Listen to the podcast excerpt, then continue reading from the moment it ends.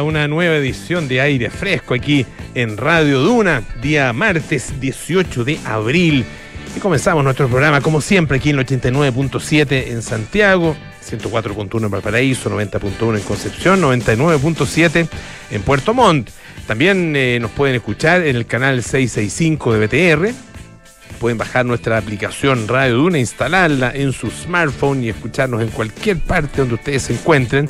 Y también por supuesto, estamos en duna.cl, nuestro sitio web, con toda la información, la programación, las noticias, eh, los, eh, programas, por supuesto, la música eh, y también nuestros podcasts. Lo mismo que en Apple Podcasts, Spotify y las principales plataformas de podcast. Hoy es día martes, así que, como ustedes saben, hablamos de temas artísticos y científicos, arte y ciencia los días martes en aire fresco. Estaremos con César Gabler y las novedades en en el mundo del arte acá en nuestro país y también vamos a conversar sobre un tema que es muy interesante. Eh, tiene que ver con la araña de rincón, específicamente con la mordedura de la araña de rincón y el desarrollo de un tratamiento, un primer tratamiento, se trata de un tratamiento en fase de experimentación todavía, pero que promete em, brindar eh, la oportunidad de que esta picadura, la picadura de la araña de rincón, sea tratada eh, en, casa, en personas que se ven afectadas ah, por este arácnido. Ah, ustedes saben que es, eh, muy peligrosa esta araña, ah, puede generar no solo dolor, puede producir reacciones sistémicas muy severas incluso puede producir la muerte y tiene una distribución muy amplia. Em, en, Chile hay, hay tratamientos para, para, la sintomatología, pero no hay herramientas eh, llamadas complementarias específicas ah, que se puedan aplicar de manera inmediata luego de la mordedura. Y vamos a conversar acerca de, este tema con dos químicos farmacéuticos. Tenemos con la doctora Marcia Bello, académica de la Universidad de Concepción, y también con el doctor Claudio Miller, químico farmacéutico, químico farmacéutico, digo, con especialidad en toxicología. Ah, em, estaremos hablando acerca de este avance que es muy interesante. Si ustedes conocen a alguien que haya sido picado por esta araña, la araña de rincón, eh, sabrán las consecuencias que puede tener. Ah, eh, a mí me ha tocado ver a personas que han tenido efectivamente esta picadura eh, y habiendo sobrevivido a ella, lo han pasado realmente muy, muy mal. Se produce, eh, se, produce una, necrosis ah, en el área ah, de, la, de la picadura eh, y que tarda muchísimo tiempo en recuperarse, muchas veces requiere injertos, y es un proceso tremendamente largo. Ah, eso cuando uno le va bien con la porque cuando le da mal puede provocar efectivamente reacciones eh, sistémicas que lleven hasta incluso la muerte. Oye, un par de cosillas que, quería que quería mm, eh, destacar, eh, ustedes saben, se están discutiendo hoy día en la Cámara de Diputados, en la Comisión de Constitución, ah, se discutía la, el, un nuevo retiro ah, de los fondos de pensiones. Seis proyectos. Ah, em, y bueno, eh, hoy día hacían la presentación los autores de esos proyectos, que son, bueno, varios, varios diputados, algunos que ya vienen sonando fuerte ah, en relación con los otros retiros, y algunos otros que se han ido, em, se han ido agregando, ah, se han ido subiendo al, carro de la victoria. Ah, eh, bueno, no sé. Em, el punto es que eh, hay un, un estudio bien interesante lo aparece publicado en Ex Ante. Em, es un estudio de una investigación de académicos de la Universidad Adolfo Ibáñez. No ha sido publicado todavía eh, de manera en revista científica, digamos, por lo tanto no ha sido sometido eh, aún a la discusión y a la y al, em, escrutinio de sus pares. Se llama, está en inglés, pero en español es ¿Quién vota por vaciar las cuentas de pensiones? Economía política detrás de las perturbaciones financieras. Es muy interesante, muy interesante porque muestra en, eh, términos globales ¿ah? y a partir del análisis que se hace de eh, los autores de, más bien, de la votación de cada diputado, divididos entre autores ¿ah? o pioneros, le dicen en la, investigación, y seguidores. ¿ah? Pioneros y seguidores Es decir, los pioneros son los que presentan los proyectos, los seguidores son los que votan en favor de ellos, que son muchos diputados y han sido muchos en el caso de los tres primeros retiros. El cuarto ya fue rechazado, recordarán ustedes, en el segundo trámite en la Cámara de Diputados, eh, o tercer trámite, eh, y finalmente, bueno, el quinto tampoco prosperó y ahora estamos ya en eh, el sexto. Em, pese a toda la evidencia que hay con respecto al, tema, pero ya para, qué vamos a ahondar en eso si, ya es materia tan, tan conocida. Ahora, por conocida uno, de, o sea, por muy conocida que sea, eh, al haber gente que todavía la pone en duda, de hecho en los mismos proyectos se habla pocaso del efecto inflacionario, si es que se habla del efecto inflacionario que tuvieron los retiros, más bien cuando se menciona, se menciona para bajar el perfil eh, y eh, achacar la gran mayoría o la mayor la, parte más significativa del aumento de la inflación en los últimos años, en los últimos meses, ¿no es cierto?, en los últimos dos años, a razones externas, diciendo, no, pero si está subiendo la inflación en todas partes del mundo y Chile está ahí más o menos bien y qué sé yo. La verdad que es, cierto, ha subido la inflación en todas partes del mundo, pero en Chile ha subido de manera mm, mayor ¿ah? que en países, no, no nos vamos a comparar con Argentina, por supuesto, ¿Ah? Nos vamos a comparar con Venezuela. ¿Ah? Eh, hay que compararse con países donde hay una política económica eh, que busca eh, controlar la inflación. Y en esos países ha subido la inflación menos que Chile. ¿Ah? Chile está por encima de la media de la OCDE, Chile está por encima de la media de Latinoamérica también. Particularmente si uno descuenta Argentina, ahí tiene 100% de inflación o casi 100% de inflación el año pasado. Pero bueno, el punto es que eh, se descubre en esta, o sea, se, diferencia, digamos, el efecto que tienen estas votaciones, ah, eh, buscando un poco eh, determinar cuáles son los beneficios electorales que obtiene un diputado o una diputada por el hecho de votar en favor de los retiros de los fondos de pensiones y existe efectivamente una, una correlación, pero es una correlación menor. eh, existe una correlación, pero una correlación no tan significativa, excepto en aquellos, em, aquellos que eran los diputados autores de los proyectos. Dice que los votantes parecieran premiar, parecieran premiar a los parlamentarios pro retiros que iban a la reelección, dice, es un fenómeno que fue descendiendo con el tiempo. Y ya para el cuarto retiro eh, ya eh, ni siquiera se manifestaba ese fenómeno, excepto para aquellos diputados autores de los proyectos. Eh, y por supuesto que hay varios que tenemos todavía en la retina, particularmente una diputada, que ha convertido el tema de los retiros de los fondos de pensiones prácticamente en su razón de vivir. Eh, pero hay otros que, los, que la siguen, ¿ah? eh, no, es, la única. a ellos los denominan los pioneros ¿ah? y tienen también una mayor exposición pública. Em, dice que mientras los parlamentarios que aprobaron el cuarto retiro no consiguieron un premio, la excepción fueron los pocos políticos pioneros que redactaron este último proyecto de ley, que probablemente fueron reelegidos, a pesar de que el proyecto de ley propuesto no se convirtió en ley. Claro, el cuarto retiro no prosperó, ah, en definitiva. Em, no aumentó la probabilidad de ser reelegidos de los seguidores pero en el, cual, el caso de los pioneros, en el cuarto retiro, tienen una probabilidad de reelección significativamente mayor de 27 puntos porcentuales. Ah, eh, ellos dicen, no podemos establecer de manera definitiva una relación causal, ah, eh, pero existen correlaciones claramente sugerentes y coherentes con la política en un entorno preelectoral estamos nuevamente en un entorno preelectoral, no, no donde ellos vayan a ser reelegidos, ellos ya se aseguraron el puesto, aseguraron el cargo, ah, el sueldo, la exposición, la notoriedad, el poder, por cuatro años más. Llevan uno, ah, eh, quedan, todavía eh, tres años más, así que vamos a ver con qué eh, truquito ah, salen para asegurar la próxima reelección. Oye, y otra cosa que llama harto la atención también en, ah, nuestro, en nuestro país, eh, y esto es, eh, ya no es, no tiene que ver con la política, sino que tiene que ver con la justicia. Fíjense, no sé si lo, vieron, que el, juzgado de garantía de Temuco tomó una, una decisión bien polémica ¿ah? eh, y, que puede tener consecuencias bien graves.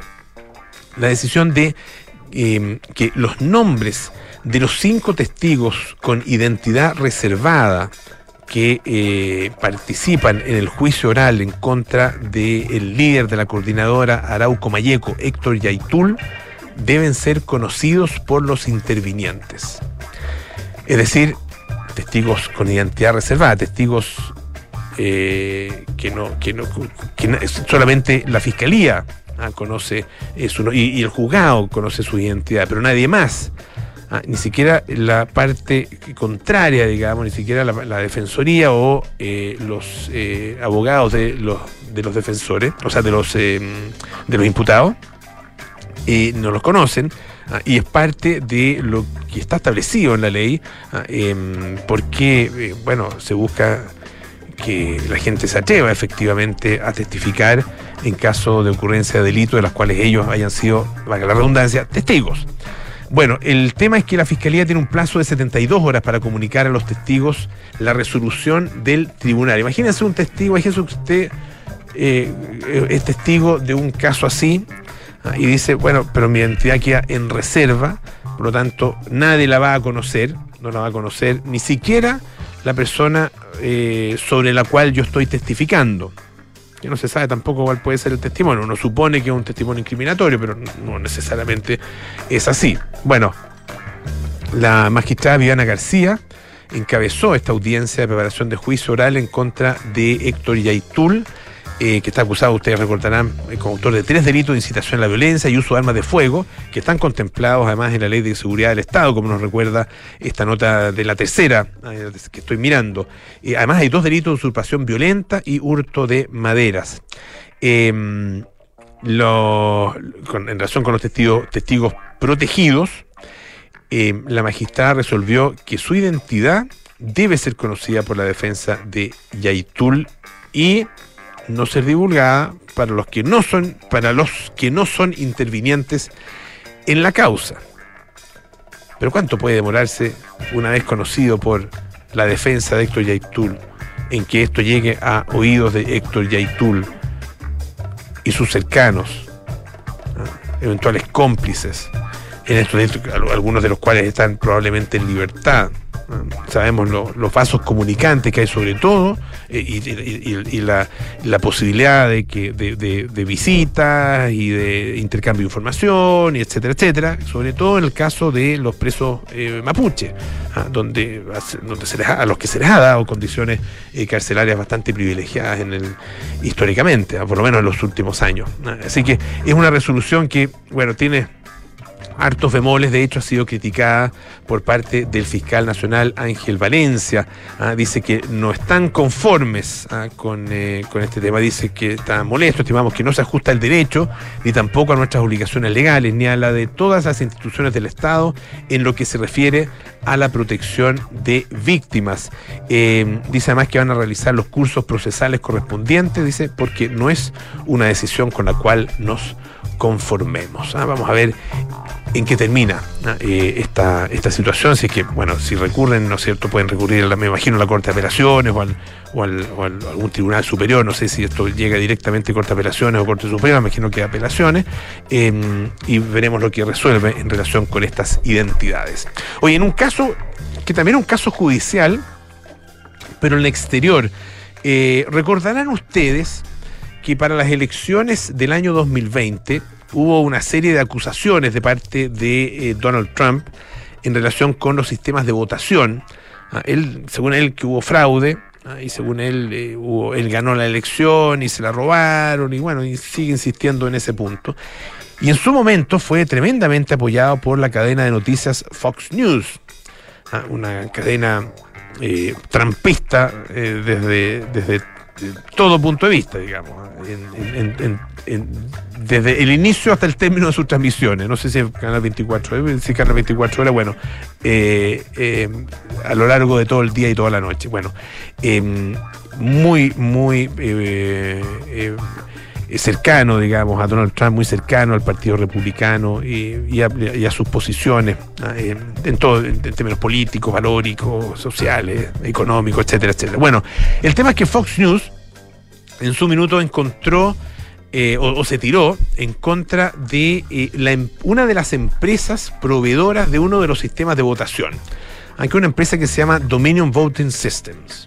Eh, ustedes saben que en Estados Unidos cada estado, cada ciudad, cada condado ah, tiene sistemas de votación y de conteo diferentes. Ah, y algunos son con unos mecanismos, otros con otros completamente distintos, algunos más automatizados, otros más manuales, etcétera. Y es parte de, bueno, parte de cómo se eh, fue desarrollando el eh, sistema electoral norteamericano, em, pero y al mismo tiempo es parte de los las problemáticas que se han eh, sucedido, sobre todo a partir del año de la elección, ustedes recordarán del año 2000, entre em, el presidente Bush en ese entonces y em, Al Gore.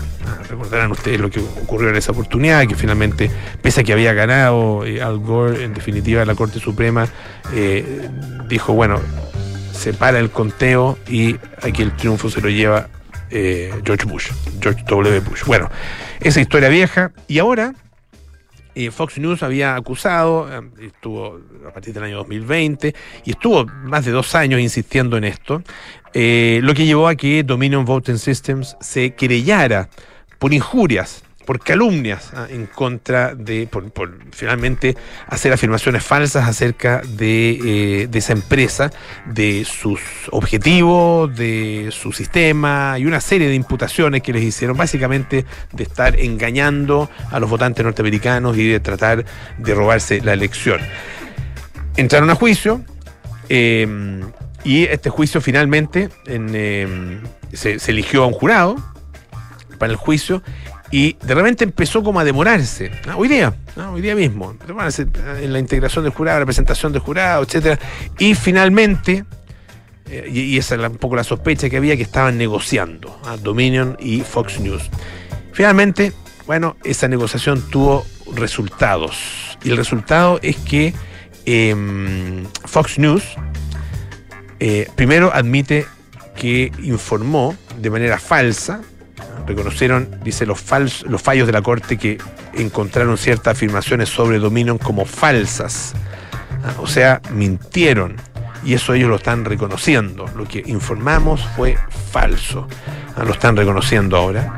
Ah, pese a lo cual, dice que este acuerdo refleja el compromiso continuo de Fox con los más altos estándares periodísticos. Es bien curioso.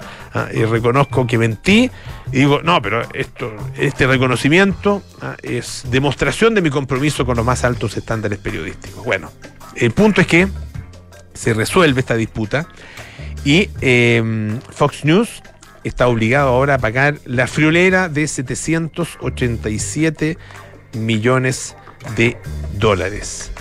Eh, en su demanda original, em, en su demanda original, eh, ellos esperaban, el Dominio, digamos, esperaba eh, que el pago fuera mucho mayor.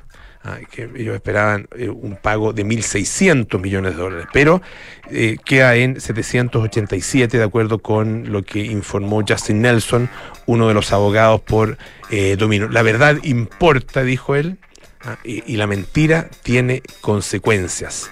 Ah, y después de dos años, eh, toda esta cantidad enorme de mentiras en contra de Dominio finalmente han quedado aclaradas ah, eh, y este universo, un verdadero universo alternativo de teorías de la, la conspiración eh, han quedado en nada, pero, dice, pero, y ese gran tema, han causado un daño irreparable en la empresa, en Dominion, y también en el país. Ah, eso es lo que afirman los representantes de esta compañía. Escuchemos Black Pumas, así se llama, ¿sí? Colors.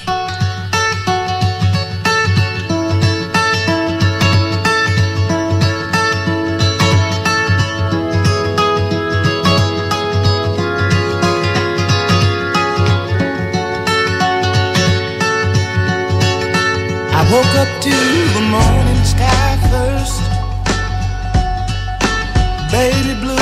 like we rehearsed. When I get up off this ground, I shake leaves back down to the brown, brown,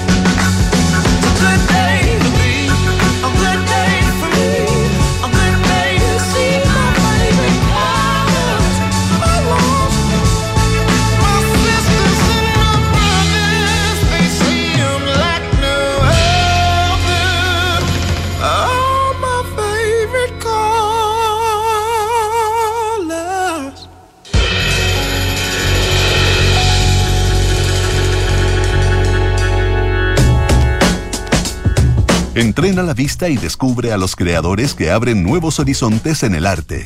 Porque ver es más que mirar, esto es Figura y Fondo, con César Gabler, en aire fresco. Presentado por Fundación Actual. Ya estamos listos al teléfono con nuestro queridísimo César Gabler para hablar de arte, como lo hacemos acá en Figura y Fondo, en aire fresco. ¿Cómo está, don César? Muy buenas tardes. Hola, Polo. Muy bien acá preparándonos para hablar de arte y escena contemporánea en Chile. Cuéntenos, ¿de qué hablamos hoy? Mira, hoy día de, de un par de cosas, en realidad de, de, un par de cosas que se multiplican. ¿Por qué? Una, paso al tiro, me aviso, este sábado en Galería Colectio voy a estar eh, en una conversación con Francisco Peró a propósito de una exposición que se está haciendo en esa galería, eh, que queda en Vitacura. La exposición se llama Imagen Auxiliar y tuve el honor de ser el curador de la muestra, así que es un aviso un poquito personal. Eh, está Marco Bizarri, un gran pintor que está joven que está viviendo en Londres, y Francisco Peró, eh, que va a estar con nosotros el sábado conversando, así que sábado 22 a las 12, Eduardo Marquina, 3992, una conversación sobre imagen auxiliar, esta exposición bipersonal de Marco Bizarri y Francisco Peró. Es una exposición de pintura, que es algo que a nosotros particularmente nos convoca. Buenísimo, buenísimo. A todos invitados entonces. Sí, por favor. Y, vale la pena además una muy buena muestra. Si llega mucha gente va a tener que hacer en dos turnos. Sí, estamos dispuestos a eso. Nos, sacrificamos por nuestro público. Muy bien. Oye, y vuelvo a, un, a una escena, a un, a un lugar donde estuve la semana antepasada, eh, que te comenté esa vez la exposición de, del mono, mono González. Mono González, ¿sí? ¿Cierto? Bueno, el, el MAC del Parque Forestal, que adquirió una costumbre que es bien interesante de hacer inauguraciones simultáneas. Entonces, el día que se inauguró la muestra de Mono González, inauguraron otras cuatro exhibiciones. La de hoy día, que voy a comentar, es Slash, una muestra curada o, organizada. A él no le gusta mucho usar la palabra para referirse a él de curador, por Enrique Matei, que es un gran artista, pintor, ha hecho instalaciones, ha, ha practicado varias, varias disciplinas, pero esencialmente un pintor de la Universidad de Chile, donde él hace clases tanto en los programas de pregrado y de posgrado. Y él hizo esta muestra que es bien interesante, ya lo dice el título, Slash, está en el, en el segundo piso del, del museo. Y es interesante porque en vez de hacer la típica curatoría, comillas típica, en la que el curador se esfuerza por reunir gente a partir de un tema, que muchas veces hay que decirlo, no es tan fácil de discernir para el público, cortó por lo sano y, y lo simple y simplemente invitó a 10 artistas a que cada uno hiciera una muestra individual. Entonces es muy interesante porque en el segundo piso del MAC uno ve 10 exposiciones individuales. Hay dos de ellas que ocupan salas completas y las restantes se reparten en dos grandes salas. Y la verdad la experiencia es bien entretenida porque en primer lugar son artistas con un rango generacional bien amplio. Eh, el mayor de los artistas, Leonardo Mural, Murialdo, fue una sorpresa porque prácticamente no había expuesto hasta la fecha un artista nacido, si no me equivoco, en 1952, ¿ya? Eh, y hasta la fecha no era, no era muy conocido. Yo, es de hecho la primera exposición que había visto de él, y hace unas construcciones muy en la vena de las construcciones cubistas de las primeras décadas del siglo XX pero con un oficio, un, eh, un valor compositivo eh, y, un, y un cariño, podríamos decir, y, y, una prestancia visual muy grande que las hace muy atractivas. O sea, uno está viendo algo que tiene resonancia histórica, pero resulta muy atractivo. Y de él, nacido en los años 50, pasamos a artistas muy jóvenes, artistas que están no han llegado a los 30. Eh, está el caso de José Calderón, y, de, de Mabel Sepúlveda, dos artistas que, como te digo, son 30 y que tienen ambos propuestas pictóricas bien diferentes con en sala.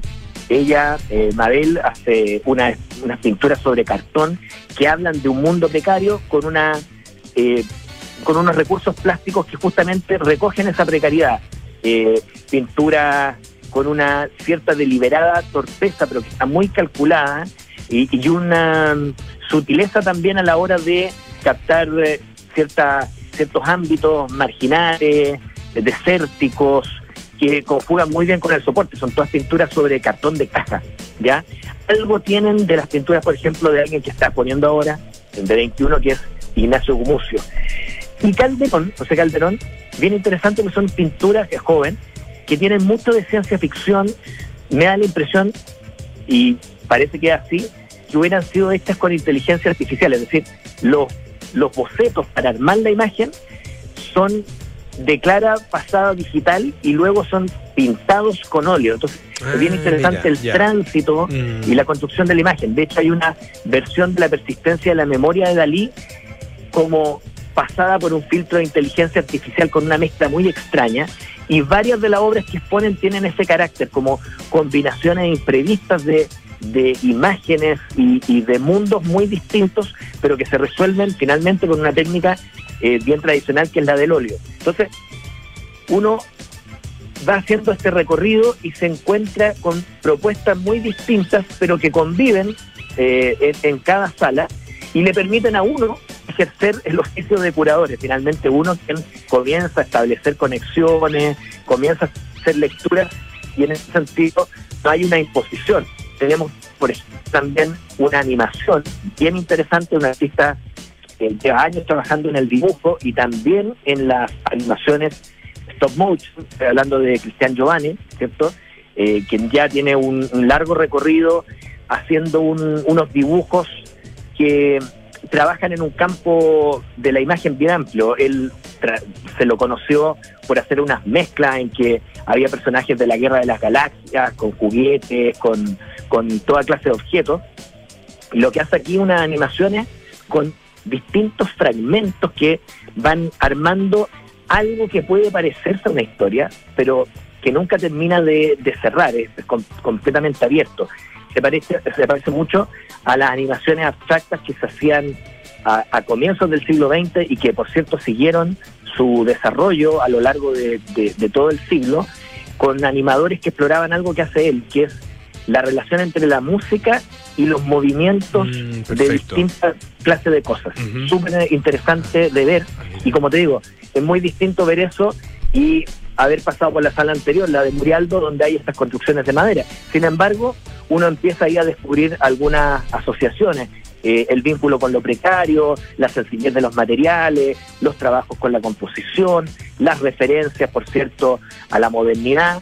Así que es una exposición, y no he terminado de reseñar artistas, porque ahí son 10, es una exposición que tiene eh, hartos caminos de lectura. Yo en ese sentido lo celebro y habla también de algo que hemos ido comentando, que de pronto frente a propuestas eh, artísticas y curatoriales que eh, son discursivas y a veces excesivamente, esta es una exposición que incluso en el statement que acompaña la muestra eh, se va por otro camino y le deja más alternativas y más oportunidades al espectador de construir lecturas y finalmente de disfrutar del buen oficio.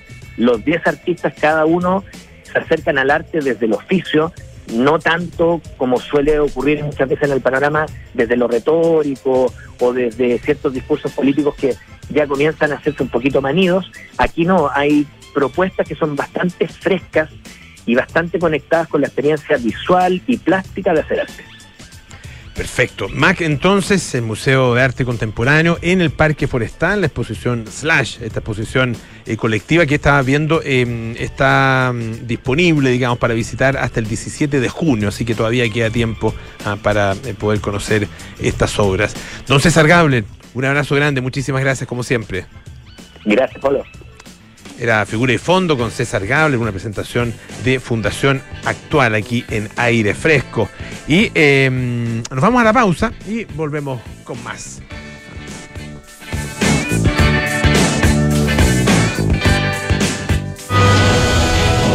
Universidad San Sebastián se enorgullece de anunciar su nueva alianza académica y científica con el Centro de Estudios Científicos SEX, liderado por el Premio Nacional de Ciencias Exactas, Claudio Bunster. Esta alianza fortalecerá la formación académica de nuestros estudiantes de pre y posgrado, el desarrollo de la investigación y la creación de nuevos programas de doctorado para nuestra universidad. Conoce más en uss.cl. Universidad San Sebastián Vocación por la excelencia. A ver, ¿qué le vamos a poner? Ya sé, seguridad. Seis airbags, cambios dinámicos al volante para una mayor performance, mm, un diseño único, moderno y confortable espacio interior. Ah, un sistema de audio de alta fidelidad y pantalla multimedia con Android Auto y Apple CarPlay, además de un potente motor turbo de 150 HP. Listo. Mi mejor obra. Maravíllate con Renault Arcana, la evolución del SUV. Cotízalo en Renault.cl. Terco Center. ¿Eres un inversionista que busca hacer crecer su patrimonio con alta diversificación? Principal presenta su portafolio de crecimiento de capital, donde podrás acceder a instrumentos locales e internacionales con estrategias diversificadas, orientadas a maximizar la rentabilidad de largo plazo, de la mano de una asesoría de primer nivel. Conoce más en principal.cl. Principal, expertos en nuestro mundo para que tú te enfoques en el tuyo. La rentabilidad o ganancia obtenida en el pasado por este fondo no garantiza que ella se repita en el futuro. Los valores de las cuotas de los fondos mutuos son variables. Aló, amor. Oye, por aquí ya pasé a buscar a los niños y vamos camino al fútbol. ¿Tú qué tal? Ya, bacán. Yo estoy llegando a la casa que seguro deben estar por llegar de Berisur. Buenísimo. Según lo que conversé con ellos, debería quedar todo instalado y funcionando hoy mismo. Sí, me dijo tu papá que fue muy rápido todo. Ya, amor. Nos vemos en un rato. Protege lo que más quieres. Calcula online en berisur.cl o llama al 600-385-0003. Activa Berisur. Activa tu tranquilidad. Celebremos las historias de telecomunicaciones que nos hacen navegar sin subirnos a un bote Historias con las que posteamos nuestras historias, con las que vivimos en el metaverso y en nuestro universo al mismo tiempo. Las historias de miles de chilenos que movieron cables, levantaron torres y pusieron antenas para hacer del país más aislado del mundo el más conectado. Celebramos las historias que hacen de Chile un país de oportunidades, para que nadie se quede atrás. Sofofa, junto a sus empresas, 140 años trabajando el Chile que viene. Enfrentar el cambio climático es tarea de todos. Duna por un futuro más sostenible. Un total de 2 millones de horas sin accidentes con tiempo perdido ha alcanzado recientemente un consorcio liderado por Acciona, que actualmente está ejecutando la construcción de más de 31 kilómetros de túneles en la mina de Chuquicamata, en la región de Antofagasta.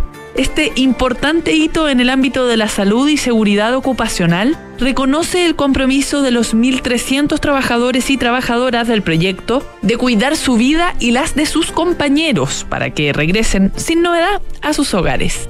Este valorado logro reconocido por la Asociación Chilena de Seguridad es el resultado de la implementación de una serie de herramientas de gestión preventivas que buscan generar una sólida cultura del autocuidado. Acciona expertos en el desarrollo de infraestructuras para descarbonizar el planeta. Soledad Reyes, historiadora e investigadora, nos presenta Palma Seda, su gloria y su falta. Un apasionante libro sobre la vida de un estadista visionario para algunos y cruel dictador para otros. Pero, ¿quién fue realmente José Manuel Balmaceda? La autora responde a esta y muchas otras interrogantes para ahondar en cómo un gobierno que comenzó en buenos términos pasa a provocar una guerra civil donde se enfrentan dos bandos de una misma clase. Balmaceda, su gloria y su falta. Un libro imperdible disponible ya en librerías y tiendas digitales. Hola, soy Gloria Hood y soy candidata a consejera constitucional por la región metropolitana porque me importa. Nosotros y nuestros hijos no solo merecemos vivir tranquilos, también debemos asegurar una educación que abra oportunidades para desplegar los proyectos de vida con que cada uno sueña. Este 7 de mayo vota Gloria Hood E25 para consejera en la región metropolitana. Estás en aire fresco con Polo Ramírez. Ya estamos de vuelta aquí en aire fresco. Esto es Radio Duna. La Universidad San Sebastián anuncia su nueva alianza científico-académica con el Centro de Estudios Científicos SEX, potenciando un polo de desarrollo científico en el sur del país. Universidad San Sebastián, vocación por la excelencia. Para inversiones globales, asesórate con expertos globales. Invierte en principal.cl. Y abril llega acompañado de descuentos. Aprovecha los días 0 kilómetros de Derco Center y lleva tu Renault Arcana con un increíble descuento. Nos preparamos para los viajes espaciales, conocemos los últimos avances de la medicina y nos enteramos de los nuevos algoritmos que se están usando. Activa tu inteligencia artificial, porque en aire fresco es hora de conversar con los expertos junto a Polo Ramírez y Francisco Aravena. Bueno, estamos aquí junto a Pancho Aravena para eh, conversar acerca de un tema eh, que la verdad es que es bien cotidiano eh, y, y, riesgoso, peligroso. no tenemos, creo yo, demasiada conciencia, pero claro, cada cierto tiempo aparece como tema, aparecen las noticias, qué sé yo, y de vez en cuando sabemos también de alguien cercano que ha sufrido una picadura de araña de rincón. Tal cual una, claro, un temor que todos eh, razonable, razonablemente podemos compartir, porque recordemos que la araña de rincón está presente en casi todo Chile, es decir, como desde el norte chileno hasta Biobío más o menos, eh, y lo podemos encontrar en entornos domésticos, en entornos eh, campestres, en el fondo, donde sea que haya un rincón literalmente que no haya sido, que no haya recibido mucha luz del sol, mucho aseo en el último tiempo, etcétera, podría haber una araña de rincón y lo, lo problemático desde luego de esto es que la araña de rincón tiene Em, eh, potencialmente te puede producir eh, su veneno, naturalmente, reacciones sistémicas eh, bastante severas, incluso la muerte, si es que no se maneja de buena manera. Em, y por lo tanto ha sido siempre un tema que, ha, que ha preocupado a, a todos nosotros, por supuesto, y, particularmente a la, comunidad médica en búsqueda de un tratamiento. Y por eso estamos al contacto con nuestros invitados de hoy, ellos han estado trabajando justamente en, una, en un tratamiento como doméstico que puede ayudar en el fondo en el tratamiento ya si es que se llega a, instancias eh, a requerir eh, eh, tratamiento clínico, naturalmente. Em, estamos al teléfono con la doctora Marcia Abello, académica de la Universidad de Concepción, químico farmacéutica, em, y también con Claudio Miller, eh, toxicólogo de la Universidad de Concepción, ellos han estado trabajando y desarrollaron un tratamiento eh, contra la mordedura de la araña de rincón, muy interesante porque es a partir de, eh, de, componentes naturales, de, de, plantas, ¿no? Que han estado probando hasta el momento en, si no me equivoco, en investigaciones in vitro, pero que les ha dado muy buenos resultados. ¿Cómo están? Muy buenas tardes, gracias por este contacto. Hola, muy buenas tardes. ¿Cómo les va? Buenas tardes. Hola, ¿qué tal? Bienvenido, muchísimas gracias por atender nuestro llamado. A ustedes. Hablemos de, mm, de este, primero del, origen, ¿no? De esta investigación, eh, Marcia, que entiendo que usted es la que, la que lo impulsa inicialmente. Eh, sí, y te debo decir que lo introdujiste muy bien, el tema. Esto comenzó hace mucho tiempo. Eh, bueno, como todas las investigaciones, eh, hay veces que hay que invertir un poquito de tiempo en gestiones, en buscar un equipo, em, digamos, que pueda em, apoyar desde la multidisciplinaridad, ¿cómo es? un grupo multidisciplinario, ¿cierto? Más fácil decir eso. Claro, porque costó mucho, por ejemplo, encontrar investigadores que trabajen con araña, que extraigan el veneno de araña. Estamos contando con investigadores de la Universidad dos del Norte, Antofagasta, Arturo Prat, y acá en Concepción tener, por ejemplo, como mi estimado colega, querido colega, toxicólogo Claudio Miller, clínicos, farmacoquímicos, eh, expertos farmacéuticos en tecnología farmacéutica. O sea, es una cosa que, si bien de mi área, que soy el área de productos naturales, eh, no se puede llevar a cabo sola. Y a través de una observación desde la medicina tradicional, que el conjunto de conocimientos y prácticas que se llevan a cabo de muchos años, generalmente uno eh, posee esta información de mm, legado oral o por escritos, pero que no han sido pasados por el método científico, tuve la oportunidad de presenciar personalmente un evento em, en un, digamos, en un paciente que sufrió esta injuria, este evento, esta mordedura, eh, no es picadura, es mordedura, la araña no pica, muerde, que inoculó eh, cierta cantidad de veneno en una zona, eh, digamos, de la piel local, y esta persona tenía ese conocimiento ancestral de la medicina tradicional. Ah, vaya. Que, insisto, no había sido pasado por el método científico. Claro, claro. ¿Ya? Pero tuvo, y lo puedo presenciar, tuvo un buen resultado con respecto a que estos extractos de plantas ¿sí? pudieron detener, neutralizar en tiempo in situ, después, inmediatamente de la mordedura, eh, la diseminación y el efecto deleterio, dañino, de lo que hace el veneno de araña, tanto en eh, células como en tejidos aledaños. Y, o, eh, digamos, impidió su avance hacia eh, órganos y tejidos vitales como es el riñón, corazón, hígado, etcétera. Entonces, en base a eso, desde hace muchos años, he tratado y ha costado, he tratado de poder pasar esa información empírica tradicional por el método científico y que ya no se quede en el empirismo, sino que sea una medicina o un tratamiento, como lo estamos proponiendo, un coayudante, que esté bajo todas las reglas de la medicina convencional.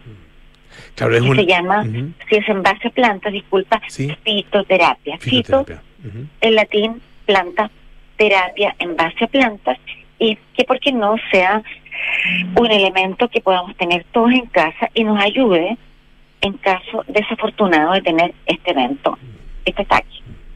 Sí, eh, eh, A propósito de lo, de lo que usted mencionaba, ¿no es cierto? Eh, para entender bien qué pasa en el organismo eh, una vez que se produce la mordedura de araña y se inocula el veneno. Ah, eh, a ver si el profesor Miller nos pudiera, em, nos pudiera explicar Mm. ah, eh, desde el punto de vista de, eh, de- de nuestra fisiología, digamos, qué, qué es lo que va pasando ah, eh, y por qué, bueno, en definitiva, eh, puede llegar a ser tan pernicioso para nuestro organismo. Claro, efectivamente. Bueno, lo primero agradecer la invitación, el tiempo para, para poder hablar de estos temas que son realmente importantes porque a veces nos, nos toca enfrentar estas situaciones y vaya que, que, estamos en problemas. Entonces, eh, básicamente lo que puede suceder eh, cuando lamentablemente nos enfrentamos a una situación de eh, mordedura de araña de rincón, son dos probabilidades básicamente, que es un cuadro más leve cuando la araña de rincón, ¿verdad?, muerde a la persona y esta mordedura no pasa a mayores en el sentido de que el, veneno se concentra en las capas superficiales de la piel y el daño se produce en esa zona local. El mayor porcentaje de los casos reportados de eh, mordeduras de araña de rincón corresponde a ese tipo de, fenómeno, aproximadamente un 80%, ya de acuerdo a lo, a lo que se reporta en información a nivel nacional. Y lo más complicado, que afortunadamente son los casos con un porcentaje más bajo, corresponde a eh, cuando ya el, el veneno de, de- la, de la araña de rincón, que es liberado a través de la mordedura, pasa hacia el torrente sanguíneo, es decir, hay un efecto a nivel sistémico y se distribuye básicamente a los órganos más importantes, tal cual como, como lo mencionaba Marcia, riñón, hígado, pulmón, y eso entonces eh, genera un cuadro gravísimo, generalizado, en donde rápidamente hay que actuar porque eh, de lo contrario eh, se pone en riesgo la vida de la persona. Así que eh, eso es, digamos, lo que puede suceder en general. Incluso, y- y- incluso cuando es local, ¿no es cierto?, el efecto sobre la piel es, es tremendo. Claro, la necrosis, Ah, es una, eh, sí. necrosis que se produce que, puede, que, que- que además demora mucho tiempo Una- en- en recuperarse, si es que se recupera.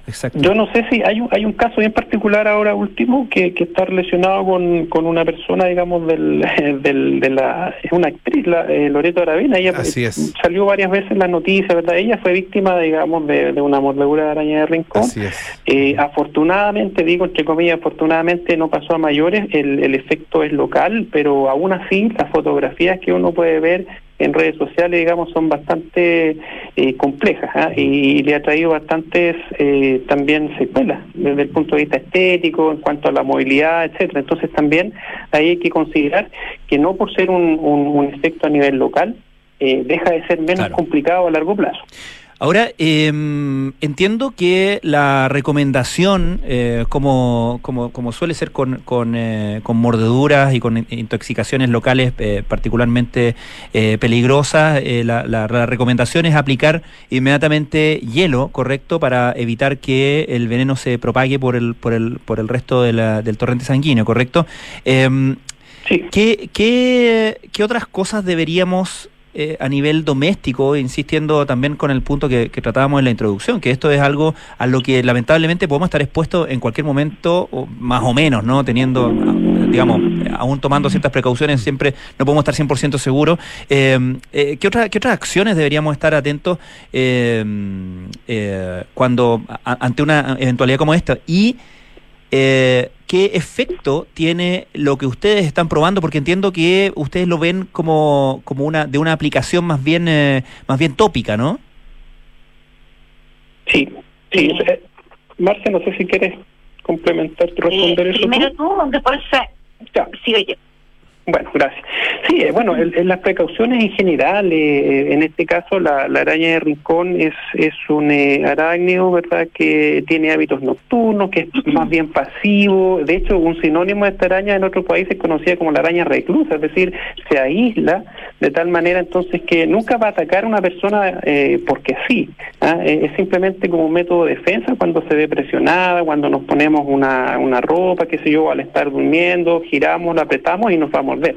Por lo tanto, la recomendación siempre es mantener eh, un aseo adecuado, ventilación. Si vamos a lugares en donde no han, no han estado habita- habitados últimamente, eh, proceder de esa manera cuando vayamos a, mover elementos también que, que han estado por mucho tiempo en reposo, utilizar a lo mejor guantes gruesos, eh, zapatos más bien cerrados para evitar eh, alguna exposición innecesaria desde ese punto de vista.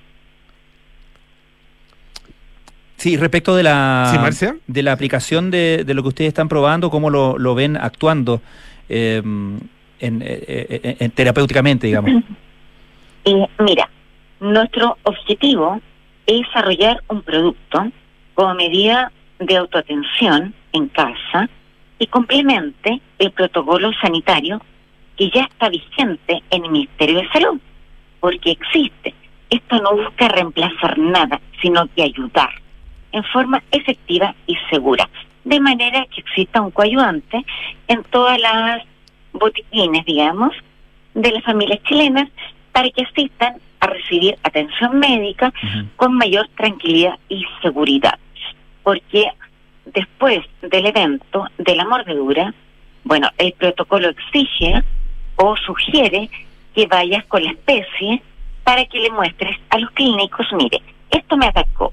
Claro. Pero eso, eh, digamos, in situ, sea muy, en forma muy esporádica, porque esta araña, además, es muy escurridiza, corre muy rápido y quién la va a tomar para, digamos, atraparla y mostrar, mire, esto fue lo que me agredió.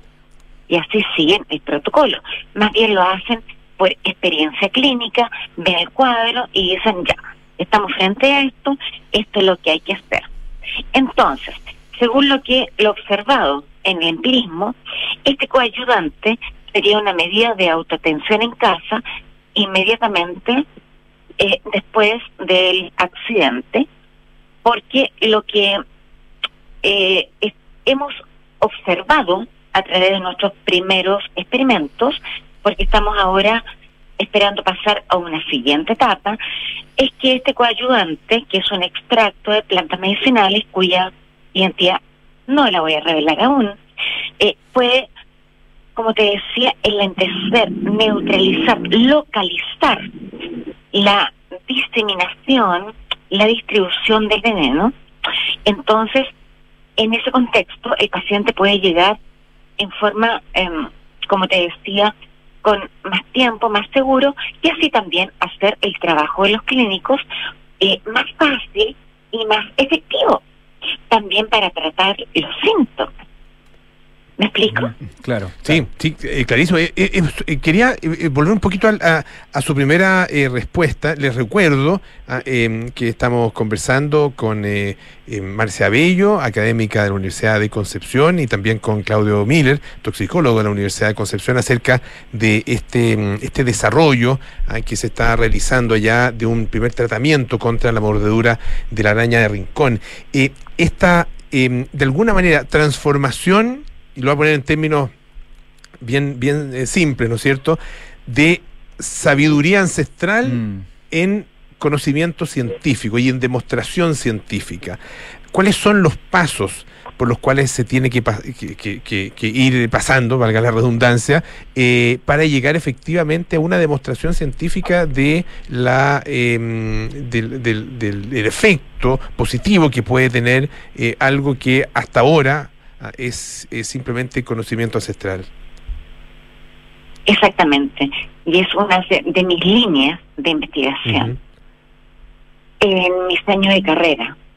Eh, es rescatar información preciosa como de la etnomedicina, que es otra cosa, la medicina tradicional, y pasarla a través del método científico con todos sus pasos empezando con la observación, eh, diseño de la pregunta de investigación, posible solución, hipótesis, objetivo y todo lo que nos lleva hasta un resultado final.